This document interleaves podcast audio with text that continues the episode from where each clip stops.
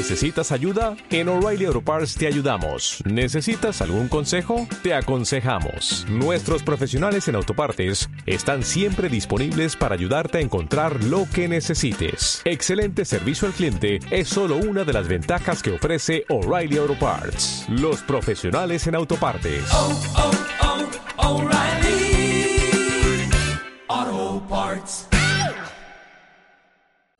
Bienvenidos a un nuevo episodio de Escribiendo bien se entiende la gente, el podcast en el que damos consejos para evitar errores habituales de escritura. Dirige y presenta Francisco Rodríguez Criado, escritor y corrector de estilo. Bueno, amigos narrativos, ya estamos aquí con una nueva eh, píldora de, de corrección de estilo, de esta sección que se llama Escribiendo bien se entiende la gente. Las tenéis todas en formato texto en el blog escribirycorregir.com, no obstante os pondré un, un enlace directo. Y hoy vamos a hablar del pretérito pluscuamperfecto. Eh, ¿Cuándo podemos utilizar este, este tiempo verbal? Pues no vayáis muy lejos porque lo voy a explicar ahora y en muy pocos minutos.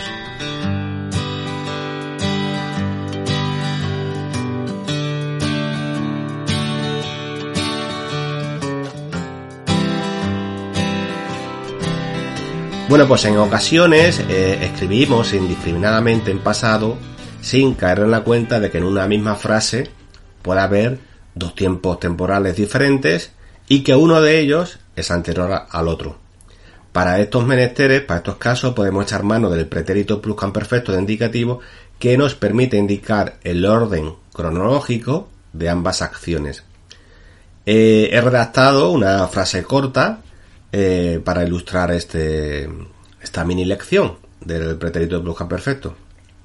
La frase dice así: La mujer confesó al jurado que asesinó a su marido porque éste mantuvo una relación sentimental con otra mujer. En esta frase observamos que hay dos marcos temporales. Uno, cuando el marido mantiene una relación extramatrimonial y otro, que es posterior, cuando su esposa lo mata. ¿Se entiende, verdad? A los ojos del lector, el juicio pertenece al pasado y el asesinato a un pasado anterior. Y todo quedaría mejor explicado con la ayuda del pretérito pluscuamperfecto había mantenido. Si reformulamos la frase y la escribimos de modo correcto, pues eh, quedaría así. La mujer confesó al jurado que asesinó a su marido porque éste había mantenido una, una relación sentimental con otra mujer. Eh, hay que tener en cuenta de que en caso de que el marido siguiera manteniendo esa relación extramatrimonial cuando fue asesinado, el tiempo verbal correcto sería el pretérito imperfecto mantenía. La mujer confesó al jurado que asesinó a su marido porque éste mantenía una relación sentimental con otra mujer. Ya veis que el empleo de los tiempos verbales no debe ser caprichoso y que en algunos en algunas circunstancias en una frase nos sirve para ajustar eh, con precisión lo que queremos decir eh, exactamente. Bueno, pues espero que os haya servido esta mini lección sobre el, pretérito pluscuamperfecto.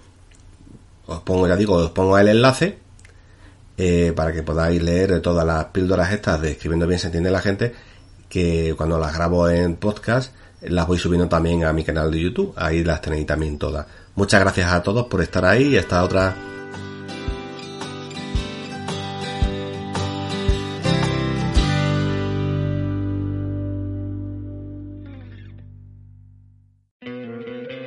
¿No te encantaría tener 100 dólares extra en tu bolsillo? Haz que un experto bilingüe de TurboTax declare tus impuestos para el 31 de marzo y obtén 100 dólares de vuelta al instante. Porque no importa cuáles hayan sido tus logros del año pasado, TurboTax hace que cuenten. Obtén 100 dólares de vuelta y tus impuestos con 100% de precisión. Solo con Intuit TurboTax. Debes declarar para el 31 de marzo. Crédito solo aplicable al costo de la presentación federal con TurboTax Full Service. Oferta sujeta a cambios o cancelación en cualquier momento.